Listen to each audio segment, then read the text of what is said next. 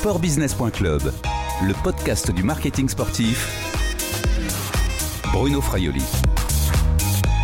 Bonjour, que sera le sport et le modèle économique du sport dans le monde d'après, celui de l'après-coronavirus? Bonjour Arnaud Leroux. Bonjour Bruno. Vous êtes le directeur marketing d'ASICS pour l'Europe. La dernière fois que nous étions vus et parlé, hein, c'était en vrai, en physique, lors du salon du running de Paris qui précédait le marathon de Paris. C'était en avril 2019, c'était le monde d'avant. Aujourd'hui, une marque et a fortiori euh, une marque de l'univers du sport doit communiquer différemment. ASICS a lancé le challenge United We Run.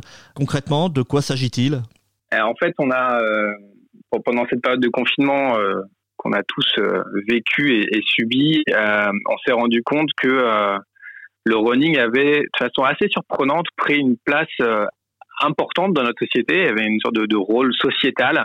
Ça faisait d'ailleurs partie des quelques raisons pour lesquelles on avait le droit de sortir de chez soi pour aller faire un petit footing autour de d'un kilomètre autour de chez soi. Euh, on s'est rendu compte que les gens confinés chez eux s'étaient rendu compte que bah, l'activité physique euh, était importante et que finalement quand on leur privait euh, on les privait de leur, leur, leur, capacité à sortir, ça leur manquait et qu'ils avaient envie de envie de pratiquer du sport et notamment du running. Et on s'est dit que bah, au moment où, le confinement allait commencer à se lever, en tant que marque leader du running, on, se devait de, célébrer cette liberté retrouvée de courir, même si euh, les, mesures sanitaires nous imposent de, courir seul et à, plus de 10 mètres les uns des autres. Néanmoins, on a voulu marquer le coup et donc le, lundi euh, du déconfinement, on a euh, mis sur les réseaux sociaux une vidéo assez émotionnelle, assez inspirante pour montrer des gens des gens qui courent avec cette, cette signature retrouvons la liberté de courir. Et puis samedi dernier, on a lancé effectivement cette opération euh, United We Run.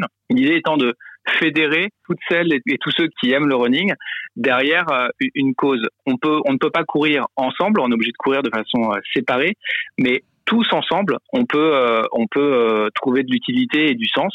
Donc cette course, en fait, elle est, euh, elle est organisée de façon assez simple. C'est une course connectée. En fait, on a, on a créé une plateforme euh, qui permet de, entre guillemets, d'aspirer, d'intégrer les kilomètres parcourus par les uns et par les autres.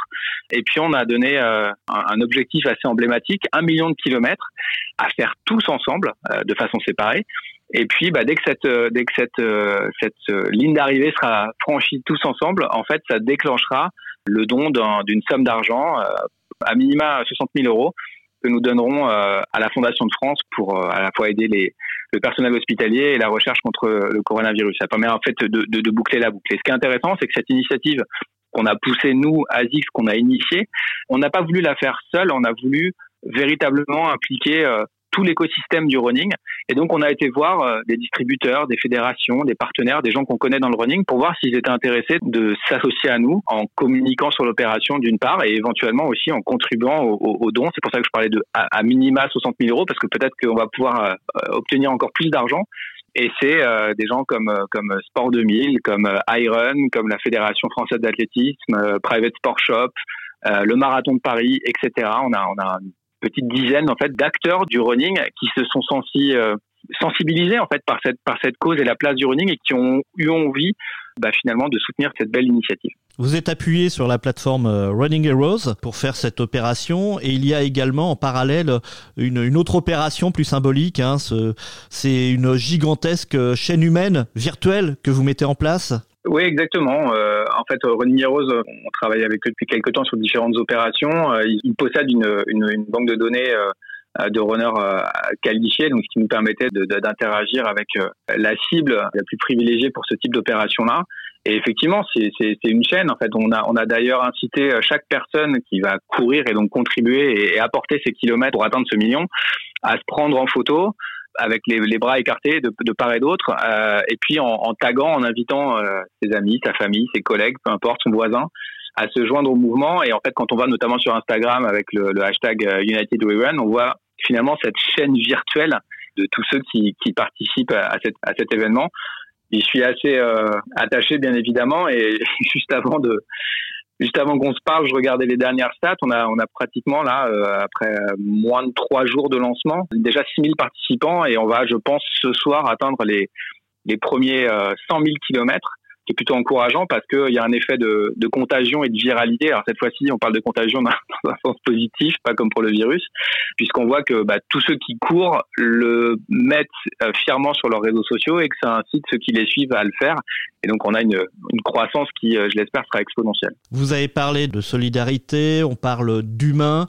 Est-ce que selon vous, c'est désormais un territoire incontournable pour les, marques et notamment les marques de sport maintenant? Je pense que c'est le cas pour euh, pour toutes les marques en général. Euh, à titre euh, perso, quand j'étais confiné chez moi et que je regardais la télé, j'ai quand même vu une, une, large palette de marques prendre la parole et, et, exprimer la solidarité par rapport à, au personnel soignant, mais finalement par rapport à tout ce que chaque citoyen pouvait pouvait connaître. Et je pense que cette crise, ce choc qu'on vit extrêmement profond dans la société, va servir de révélateur. On parlait beaucoup d'environnement et tant mieux d'ailleurs jusqu'à présent.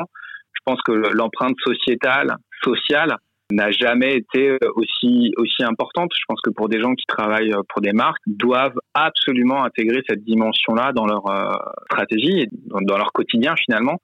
Je sais que dans, beaucoup d'entreprises, souvent il y a des valeurs qui sont listées, qui sont euh, placé comme étant un peu euh, l'ADN euh, de l'entreprise et souvent on voit ces valeurs placardées dans les salles de réunion. Je pense que aujourd'hui c'est le moment de les mettre en action en fait. Les gens qui, se veulent euh, respectueux, intègres, solidaires, etc.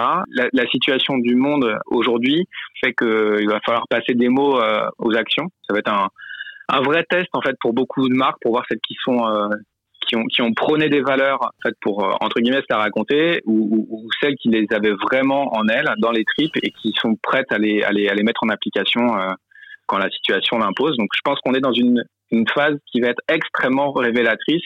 Certains vont en ressortir grandis, parce que la confiance dans ces marques sera décuplée.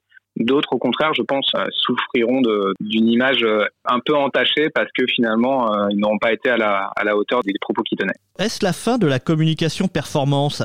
Non, surtout pas. Absolument pas. Parce que la performance, l'innovation, le développement technologique, c'est aussi dans l'ADN d'ASICS. Je dis aussi parce que ASICS est né juste après la Seconde Guerre mondiale, en 1949, quand euh, le Japon était euh, anéanti par par le choc de cet horrible événement, et, le fondateur d'Azix à l'époque avait une croyance, c'était que la jeunesse euh, japonaise se relèverait en ayant une véritable pratique sportive, parce que quand on fait du sport, on est en meilleure santé, et quand on est en bonne santé, on est, on est tout simplement plus heureux. Donc il a voulu développer des gammes de produits, notamment des chaussures, pour mettre la jeunesse japonaise au, au sport. Et puis ensuite, la marque s'est étendue un peu partout dans le monde. Donc notre marque ASICS marche sur deux jambes. Il y a, une euh, tonalité très euh, sociale, sociétale euh, sur le bien-être. D'ailleurs, ASICS, c'est l'acronyme de Anima Sana Incorpore Sano, un esprit sain dans un corps sain. Donc c'est une vraie philosophie qu'incarne cette marque mais ou et cette marque, c'est aussi une marque technologique qui développe des produits de très grande qualité pour permettre en fait à chacun de pratiquer le sport qu'il souhaite de la meilleure des, des, manières, sans se blesser et en étant performant. Donc on est vraiment sur le fond et la forme. D'ailleurs, quelque part, l'initiative United We Run qu'on vient de lancer est un petit peu dans cette veine-là, puisqu'on incite les gens à avoir une pratique sportive, à courir, à cumuler des kilomètres, et pour une bonne cause, en, en les mettant finalement au, service de quelque chose de, de, de très positif. Et, et le, le, pratiquant aura de toute façon toujours besoin de produits de qualité. Donc non, c'est pas du tout euh, la fin de la communication performance. Elle, elle reste au cœur de ce que le, de ce que l'on fera. Dernière chose, Arnaud Leroux, comment se porte ASICS en, en termes de vente euh, La crise a, nous, a, nous a clairement impacté. Alors pas que ASICS, toutes les marques de sport euh, et les distributeurs aussi, puisque beaucoup de magasins étaient, euh, étaient fermés. Euh, donc on a eu des gros problèmes de trésorerie.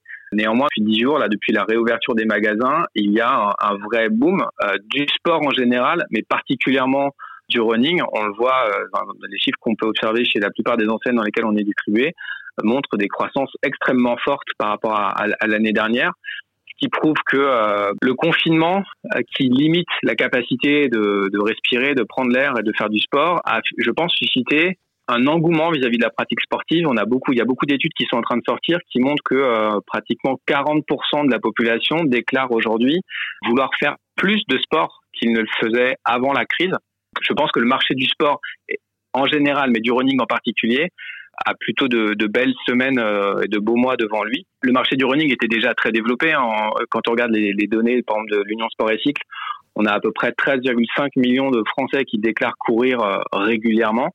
Ça peut encore se développer. Je pense que enfin le fait qu'on ait les, les, les, JO à Paris en 2024 font que voilà, sur les quelques années qui viennent, on va avoir de plus en plus de gens qui vont s'y mettre. L'enjeu, en fait, pour euh, pour nous, comme pour les distributeurs, c'est c'est pas tant de mettre les gens à la course à pied, parce que le sport c'est complètement démocratisé et, et, et, tous ceux qui ont envie de le faire peuvent le faire sans aucun problème. L'enjeu, c'est plutôt d'être un peu plus pédagogue et faire en sorte que les gens courent mieux, pas forcément d'un point de vue technique, mais en s'assurant qu'ils ont euh, la bonne chaussure au pied. On voit que seulement euh, un Français sur sur cinq seulement a déjà fait un test de foulée pour déterminer, euh, ben, en fait, en fonction de la morphologie de son pied, quel est le type de chaussure qu'il devrait avoir. Quand on parle de pronation, par exemple, ce qui est très important parce que ça implique euh, les, les endroits sur lesquels vous allez avoir besoin d'un peu plus de maintien, un peu plus de, de, soutien ou de protection pour éviter les blessures, près de 60% de la population ne sait pas véritablement de quoi on parle. Et donc, il y a un travail de, de pédagogie qu'on doit faire avec les médecins, avec les podologues, avec tous les, les, les, vendeurs dans les magasins qui sont, qui sont formés pour cela, à faire en sorte que le, le français qui court ou la française qui court soit, soit, soit bien chaussé. Merci Arnaud Leroux, prenez soin de vous. Merci, prenez soin de vous et, et n'hésitez pas à courir un petit peu. Le temps, le temps est absolument approprié à avoir une petite activité physique euh, dès que vous le. On va essayer. Je rappelle que vous êtes le directeur marketing Europe chez ASICS. Cette interview a été enregistrée mardi 19 mai 2020. Au revoir et à bientôt sur le podcast de sportbusiness.club.